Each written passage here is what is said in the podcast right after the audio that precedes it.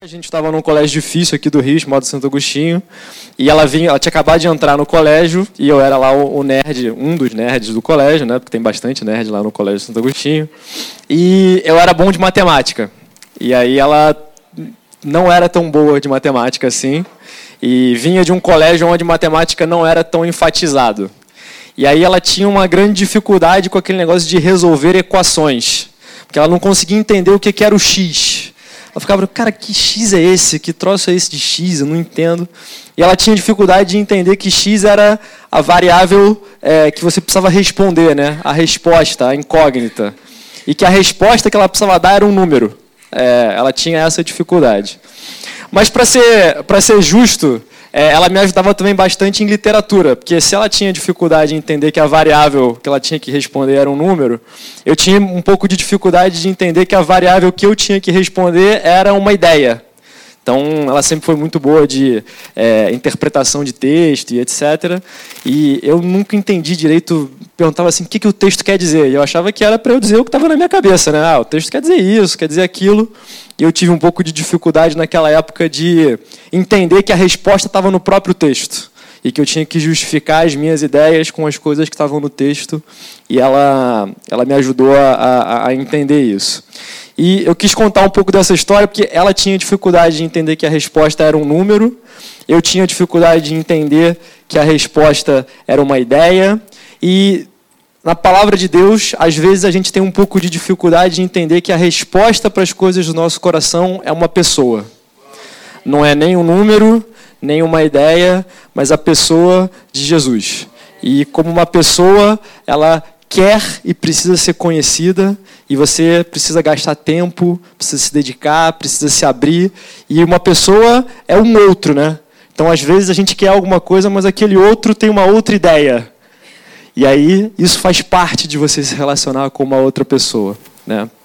E, mas não foi sempre assim. Repara, eu acho que a gente é muito privilegiado de ter essa possibilidade de conhecer uma pessoa.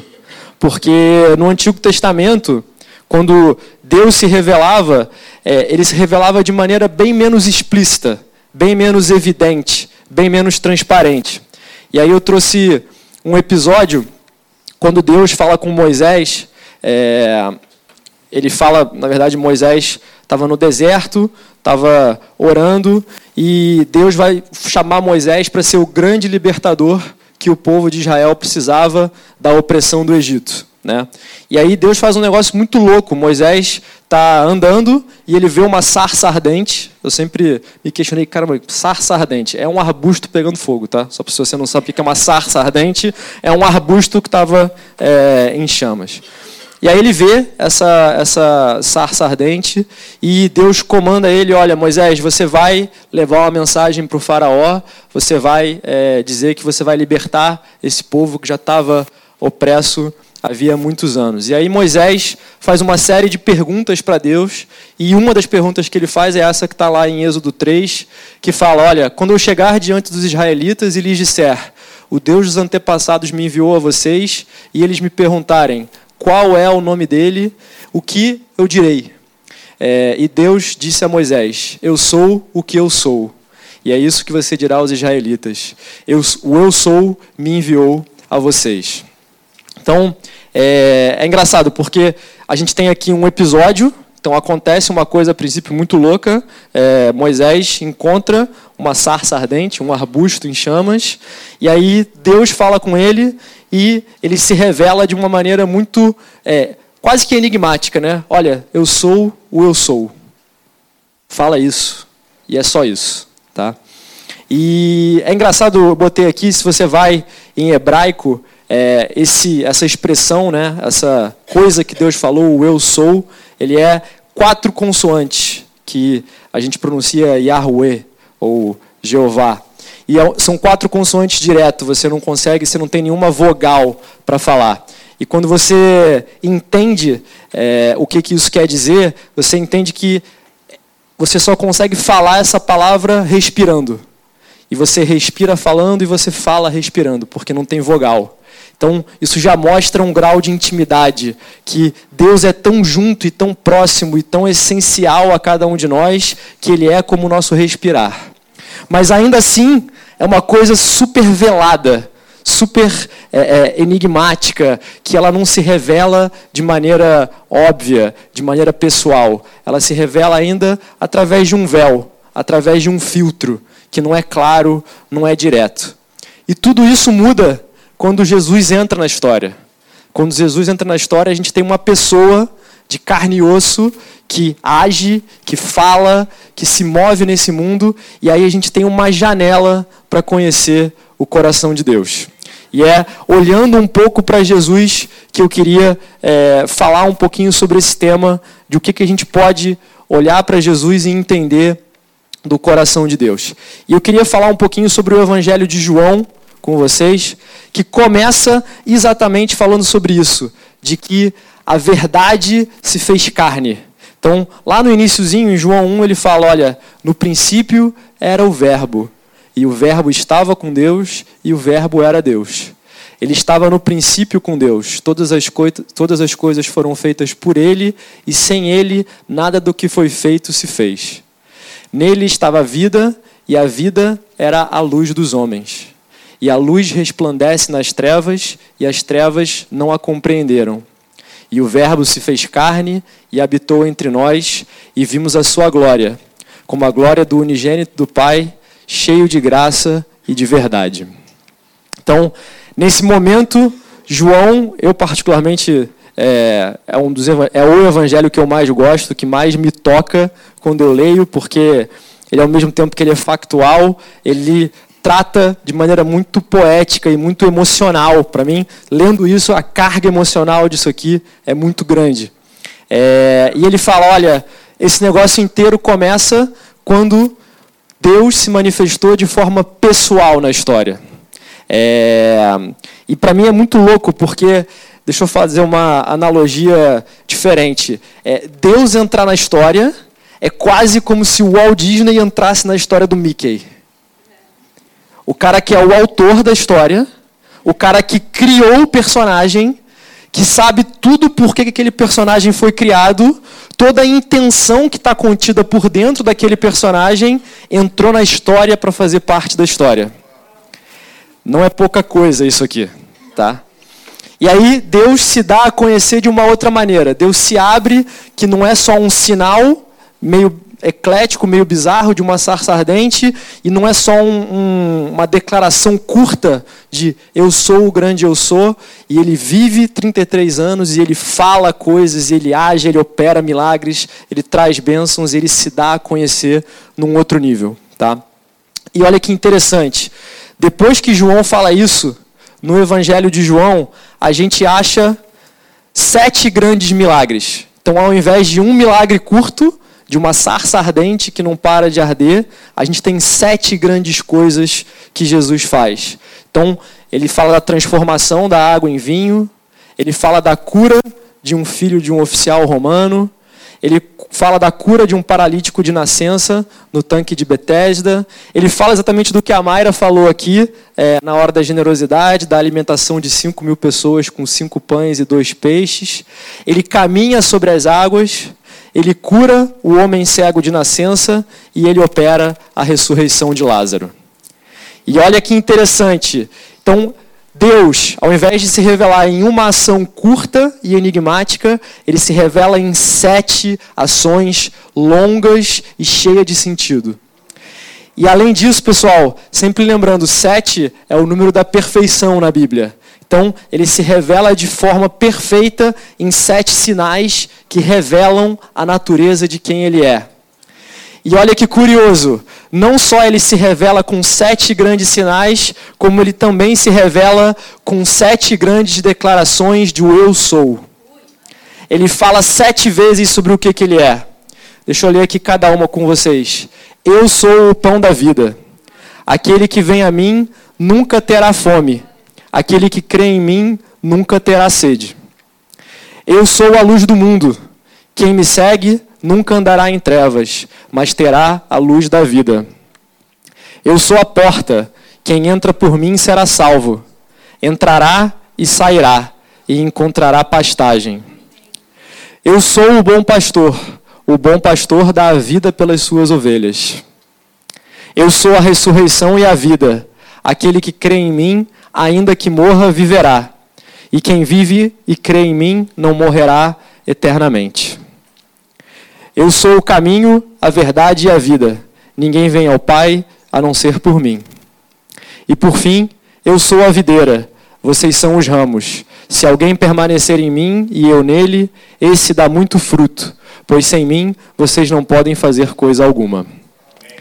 Então, repara pessoal, quando o Verbo se fez carne, agora a gente tem muito mais insumo para conhecer quem Deus é, porque Deus é uma pessoa que se relaciona com a gente e que busca o nosso coração a todo tempo e que já deu todos os passos em nossa direção. E agora a gente precisa só se abrir para o amor dele. E eu queria pegar uma grande coisa e uma grande declaração para tentar entender o que, que a gente pode depreender do coração do Pai a partir dessa uma coisa. E eu escolhi falar sobre a ressurreição de Lázaro, que é o último dos grandes sinais que tem aqui no slide anterior e aonde ele fala a quinta grande frase do eu sou, aonde ele fala: eu sou, eu sou a ressurreição e a vida, aquele que crê em mim, ainda que morra, viverá, e quem vive e crê em mim não morrerá eternamente. Então eu queria ler com vocês essa passagem, que é uma passagem que está lá em João 11, desde o 1 até o 45. E aí eu queria pegar três coisas para falar sobre o coração de Deus que a gente pode depreender a partir dessa passagem. Amém? Quem está comigo, pessoal? Amém. Vamos lá. Então eu queria ler um pouquinho sobre a ressurreição de Lázaro. Havia um homem chamado Lázaro. Ele era de Betânia, do povoado de Maria e da sua irmã Marta. E aconteceu que Lázaro ficou doente. Maria, sua irmã, era a mesma que derramara perfume sobre o Senhor e lhe enxugara os pés com os cabelos. Então as irmãs de Lázaro mandaram dizer a Jesus: Senhor, aquele quem amas está doente. Ao ouvir isso, Jesus disse: Essa doença não acabará em morte é para a glória de Deus, para que o Filho de Deus seja glorificado por meio dela. Jesus amava Marta, a irmã dela e Lázaro. Portanto, quando ouviu falar que Lázaro estava doente, ficou mais dois dias onde estava. Depois, disse aos seus discípulos: Vamos voltar para a Judéia. Ao chegar, Jesus verificou que Lázaro já estava no sepulcro havia quatro dias. Betânia distava cerca de 3 quilômetros de Jerusalém, e muitos judeus tinham ido visitar Marta e Maria para confortá-las pela perda do irmão. Quando Marta ouviu que Jesus estava chegando, foi encontrá-lo, mas Maria ficou em casa. Disse Marta a Jesus: Senhor, se estivesses aqui, meu irmão não teria morrido. Mas sei que mesmo agora Deus te dará tudo o que pedires. Disse-lhe Jesus: O seu irmão vai ressuscitar. Marta respondeu: Eu sei que ele vai ressuscitar na ressurreição, no último dia. E disse-lhe Jesus: Eu sou a ressurreição e a vida. Aquele que crê em mim, ainda que morra, viverá. E quem vive e crê em mim, não morrerá eternamente. Você crê nisso? E ela respondeu: Sim, Senhor. Eu tenho crido que tu és o Cristo, o Filho de Deus que devia vir ao mundo. E depois de dizer isso, foi para casa e chamando à parte Maria, disse-lhe: O mestre está aqui e chamando você. Essa foi Marta, né? Marta está dizendo para Maria. Ao ouvir isso, Maria levantou-se depressa e foi ao encontro dele. Jesus ainda não tinha entrado no povoado, mas estava no lugar onde Marta o encontrara. Quando notaram que ela se levantou depressa e saiu, os judeus que a estavam confortando em casa seguiram-na, supondo que ela ia ao sepulcro para ali chorar.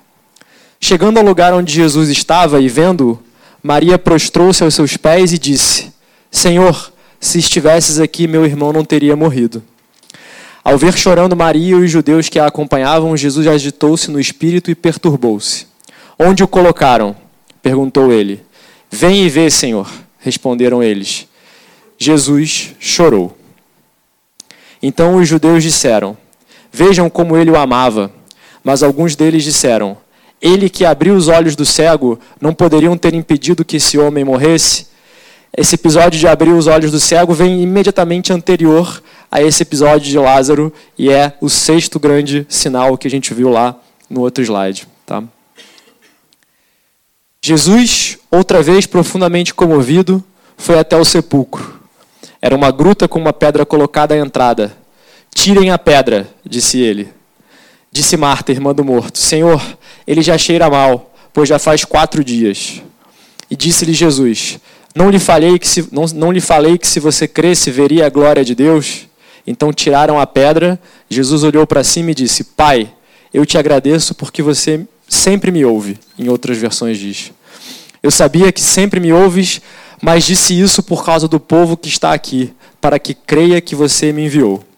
Depois de dizer isso, Jesus bradou em alta voz: Lázaro, vem para fora. O morto saiu com as mãos e os pés envolvidos em faixas de linho e o rosto envolto num pano. Disse-lhe Jesus: Tirem as faixas dele e deixem-no ir. Muitos dos judeus que tinham vindo visitar a Maria, vendo o que Jesus fizera, creram nele. Bom, essa passagem ela é muito rica, né? É, a gente olha para ela e eu particularmente consigo ver várias coisas maravilhosas sobre o coração de Jesus e sobre o coração de Deus, mas eu queria falar com vocês sobre três coisas que para mim são muito impressionantes nessa, nessa passagem. A primeira coisa que me chama mais atenção de todas é o seguinte.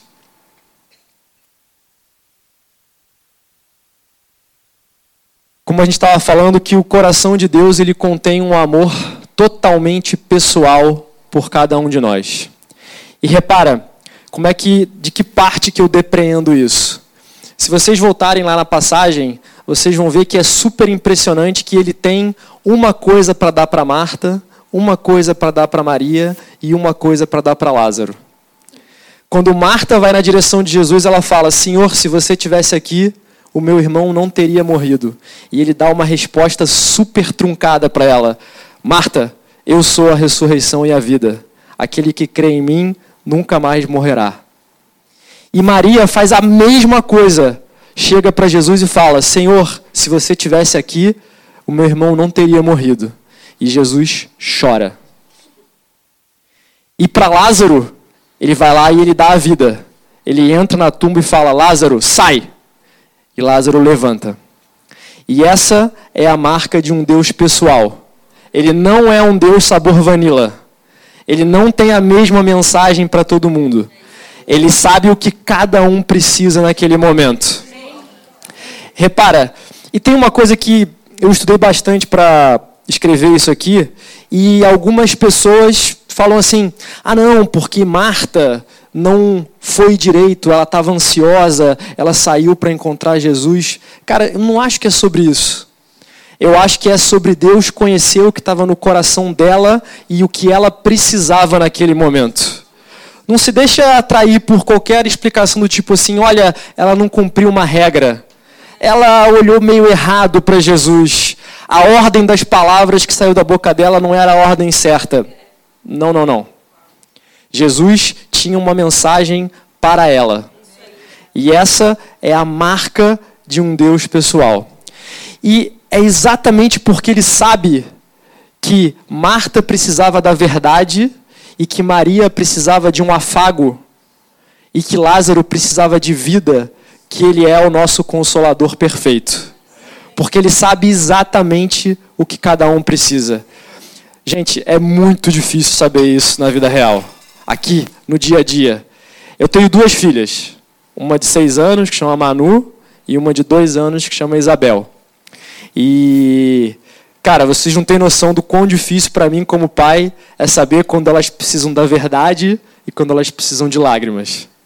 É, a Manu, no final do ano, dia 23 de dezembro, quebrou o braço.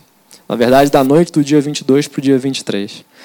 E estava lá na casa dos avós, caiu da cama, não estava fazendo nenhum tipo de besteira, estava só sentada na ponta da cama, se desequilibrou, foi apoiar o braço, quebrou aqui na altura do cotovelo. E aí a gente foi para o hospital e chegando lá o médico tirou um raio-x, olhou e falou assim: olha, é simples, mas quebrou e não só quebrou como saiu do lugar. Então a indicação do tratamento é cirúrgico. E aí, dia 23 de dezembro, ela operou e graças a Deus está tudo bem. Mas por ser uma indicação cirúrgica, eles botam uma espécie de um fio de aço no cotovelo para que quando for é, o cotovelo vá calcificando e o braço comece a se recuperar, ele não saia do, do eixo, do prisma, é, e ele consiga se recuperar da melhor forma possível. E aí o problema é que depois disso ficam esses dois arames assim para fora do braço, e aí quando tira o gesso tem que arrancar o arame. É... E o médico falou: olha, você tem duas op é, opções sobre isso. Uma opção é a gente pode levá-la para uma outra cirurgia, então anestesia interna, anestesia, entuba e tira.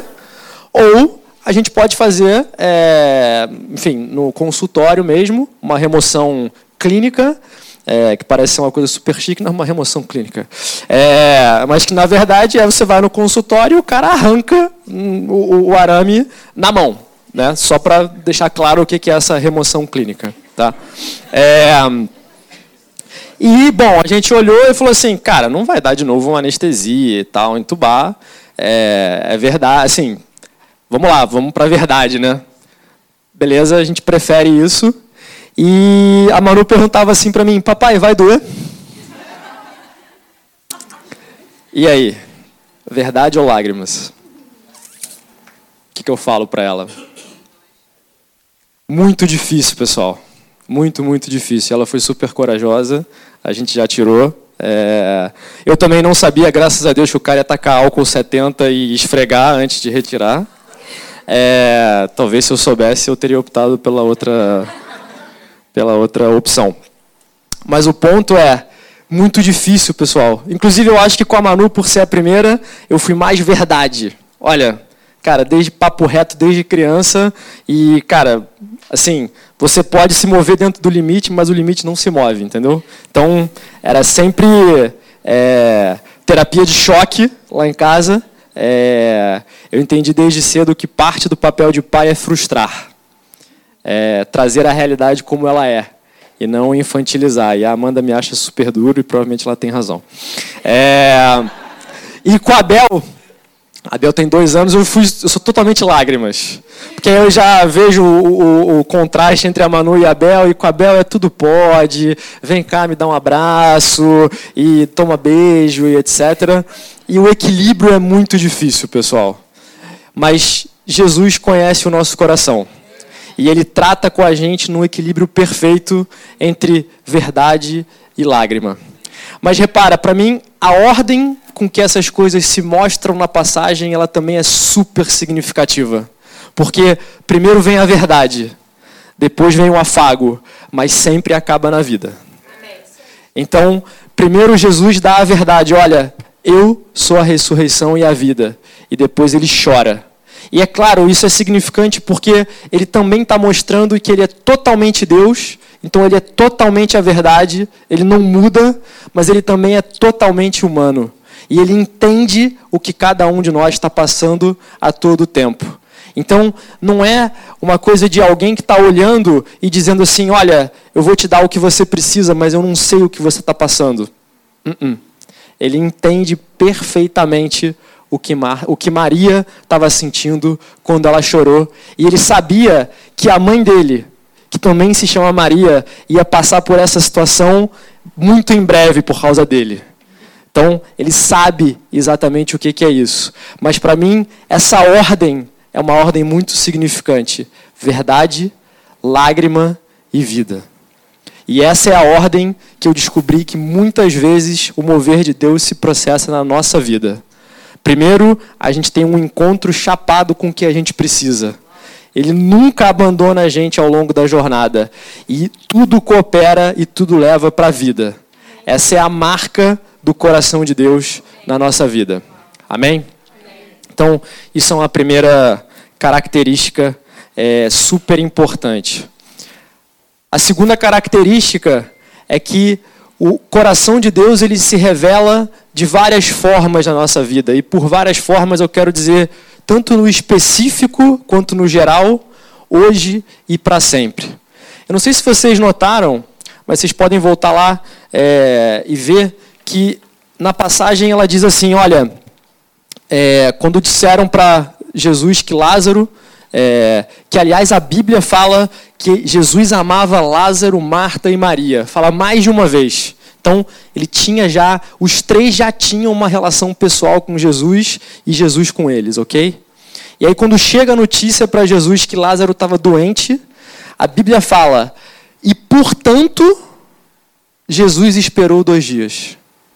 Portanto, Jesus recebe uma notícia que o cara está doente, uma pessoa que ele ama, e ao invés de ele ir correndo, portanto, ele espera dois dias.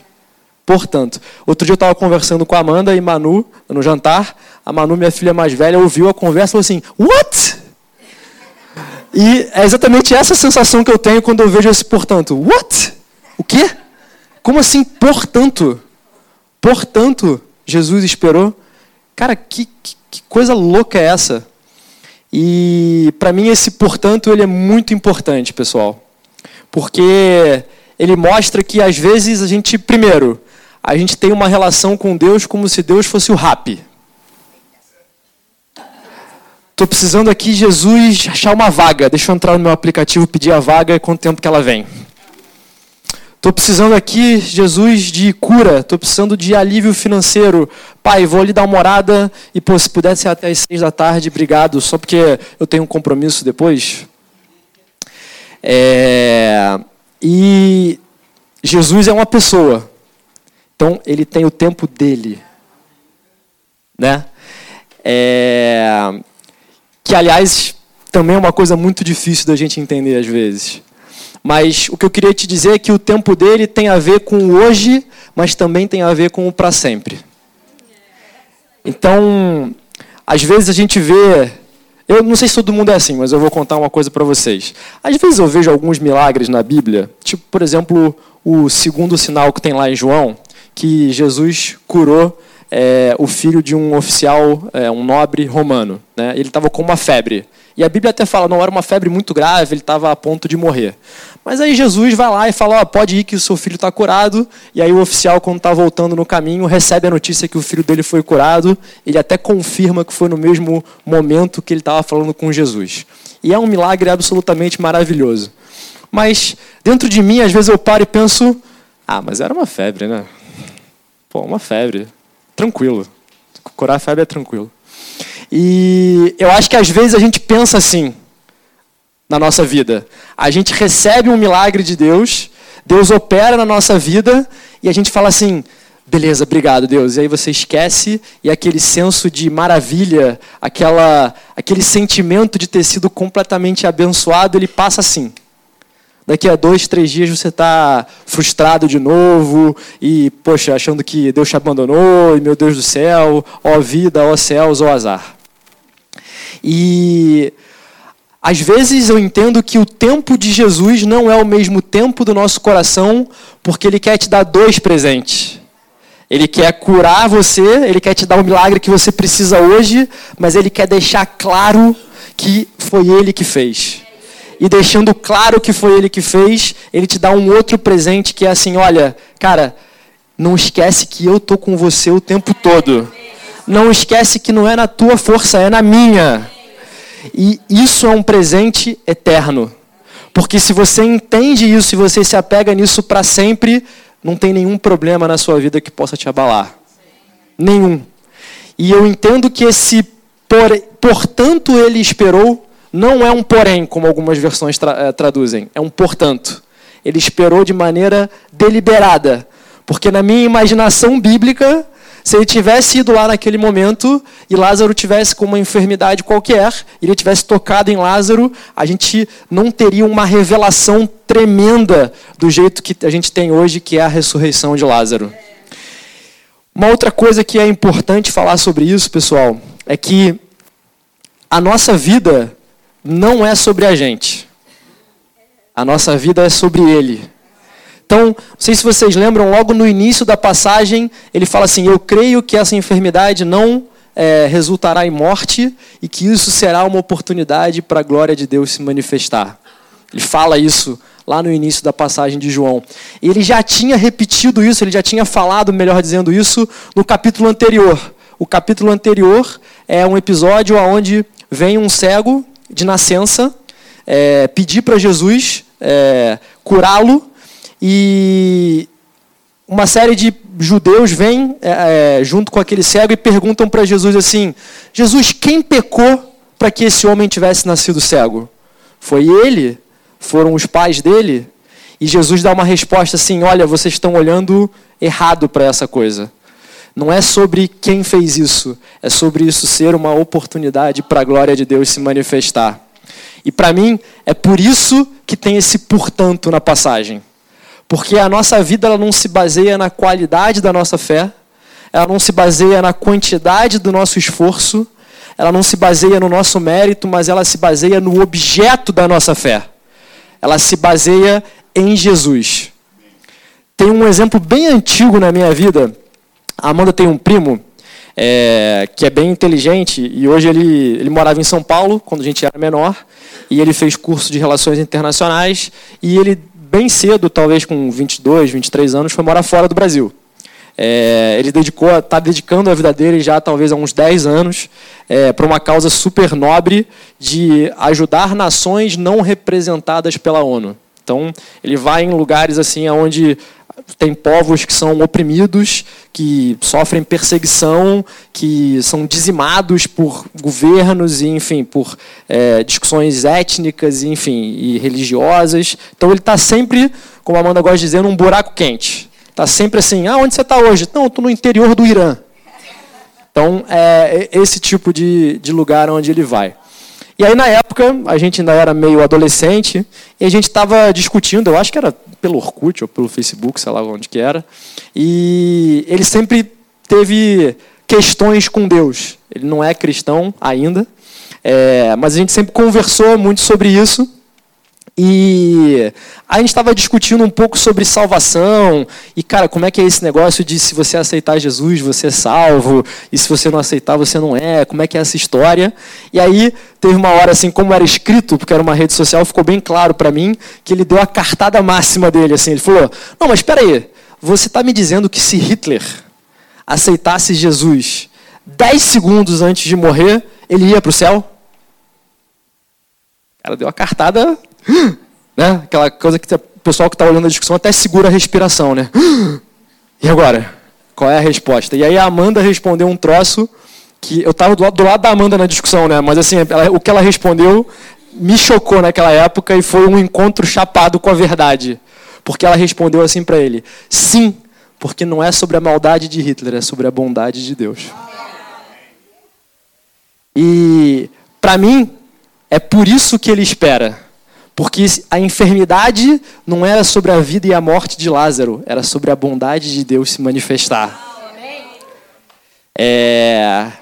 E, pessoal, se você está entendendo o que eu estou dizendo, no momento, no curto prazo, quando você está vivendo, isso pode ser bem duro. Bem duro. Porque é isso aqui que está em operação naquelas vezes que você fala assim: Jesus, por que eu? Por que, que isso está acontecendo comigo? Por que, que você está deixando isso acontecer comigo? Pensa em Marta e Maria. Jesus, você ama a gente, a gente está sempre com você. A gente te mandou uma mensagem e você esperou dois dias. Sério? É sério que você esperou dois dias? Só que elas não sabiam o que estava para acontecer. E o que, que isso apontava para o que, que ia acontecer com a humanidade depois. Então, isso é uma característica do coração de Deus. É, ele tem vontade própria, graças a Deus, porque ele é uma pessoa. Ele conhece melhor do que a gente o que a gente precisa. E ele está sempre olhando não só para o hoje, mas para o para sempre. Última característica, pessoal, que eu queria falar com vocês. O coração de Deus contém amor em estado puro e precioso.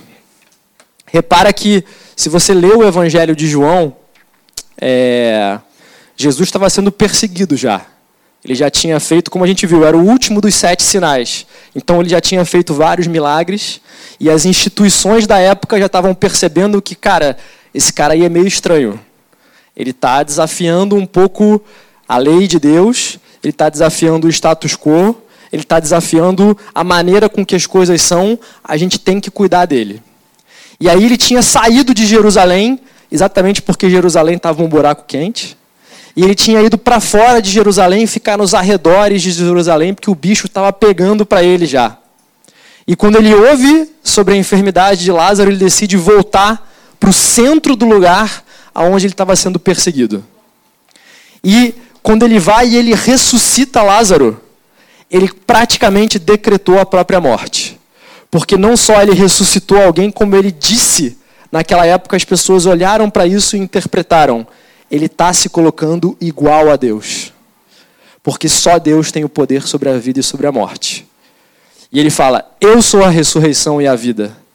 Nesse momento, ele deixa inequívoco que ele não é só um revolucionário, ele não é um homem que é um exemplo, ele não é um profeta, ele é Deus.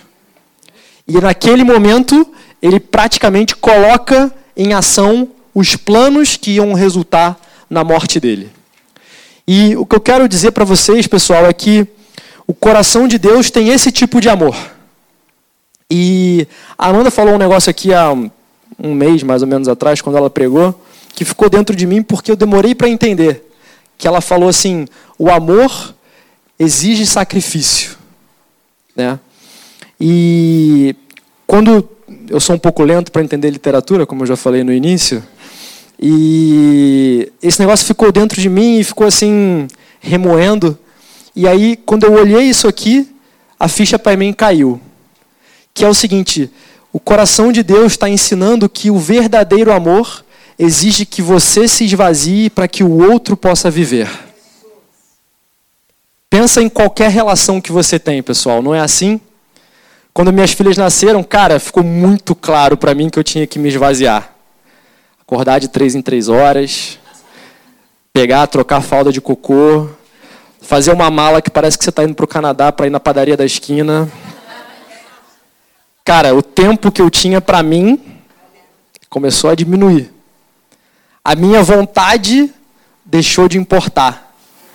Mas para que o meu filho tivesse vida plena, eu precisava abrir mão do que eu queria. E para mim, Deus mostra que esse é o amor verdadeiro porque ele fez isso. Porque Deus é amor. E estava na essência dele resolver o problema do pecado original com amor. Com amor perfeito. E deixa eu te dizer uma coisa: o molde do coração de Deus é o molde que forjou o coração da gente. Então, para mim, uma das principais maneiras que a gente tem de conhecer a pessoa de Jesus é, claro, lendo a palavra, aonde ele se revela, mas é também em relacionamentos, olhando para o outro Sabe quando você faz aquela coisa que você não queria, mas você vê que é importante para o outro? Quando você deixa de ver um filme, ou você deixa de jantar, ou você deixa de fazer alguma coisa e você vai fazer uma visita. Ou você atende o telefone e fica uma hora com aquela pessoa que você talvez nem quisesse. E você se dá para o outro, é aí que Cristo se revela na tua vida também. É assim que Deus vai falar com você. Nesse tipo de momento no tipo de momento aonde você entender que o teu coração tem o mesmo DNA, a mesma planta baixa do que o coração de Deus. Queria pedir para o pessoal do louvor ir tocando aqui. Eu queria encerrar e eu estava pensando, até foi uma provocação do Timóteo, Daniel, o que que resume a sua pregação? Tá faltando assim duas frases para resumir a sua pregação. Que frases são essas? O que que as pessoas vão levar quando a gente falar do que foi a pregação do Daniel. E tem um episódio, é, tem um autor chamado C.S. Lewis, que ele fez, escreveu várias coisas sobre cristianismo, ele escreveu também as Crônicas de Nárnia.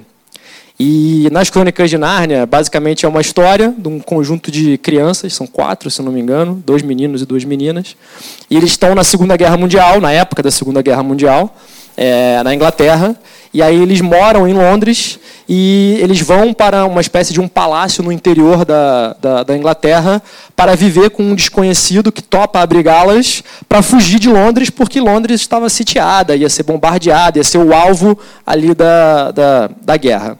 E eles vão para esse palácio E tem um cara meio misterioso, que é meio que o dono do palácio, e tem lá um guarda-roupa que eles, um dia brincando de esconde-esconde, entram e caem no mundo mágico que é o mundo de Nárnia. Tá? E nesse mundo mágico, é, o rei de Nárnia é um leão. E é totalmente simbólico, né, cristão, de por que, que o rei é um leão. E aí uma das crianças pergunta lá em Nárnia, mas é, o leão, ele é bonzinho? Ele é seguro? E o cara que está falando com ele responde assim, é claro que ele não é seguro. Ele é um leão. Só que ele é bom e ele é o rei. E um pouco da mensagem, eu acho que é isso. Jesus é o leão e é o cordeiro, mas ele é o leão. Ele é uma pessoa, ele não é uma projeção da nossa vontade. Ele não é aquilo que eu quero o tempo todo, ele é o que eu preciso, mas ele não é o que eu quero o tempo todo. Ele é uma pessoa. E a maneira da gente encontrar essa pessoa é mergulhando na palavra e se derramando para o outro. Quando a gente se derrama para o outro, Cristo se derrama dentro da gente. E não existe possibilidade da gente ser igreja e da gente viver a vida que Deus planejou para a gente se não for em comunidade. Todo mundo aqui é irmão de um filho mais velho. E somos irmãos entre nós. Então a gente foi feito para viver essa vida que Deus planejou para a gente. E quando a gente deixar que Ele reine em todos os aspectos do nosso coração, a gente vai estar no centro da vontade dEle. Amém?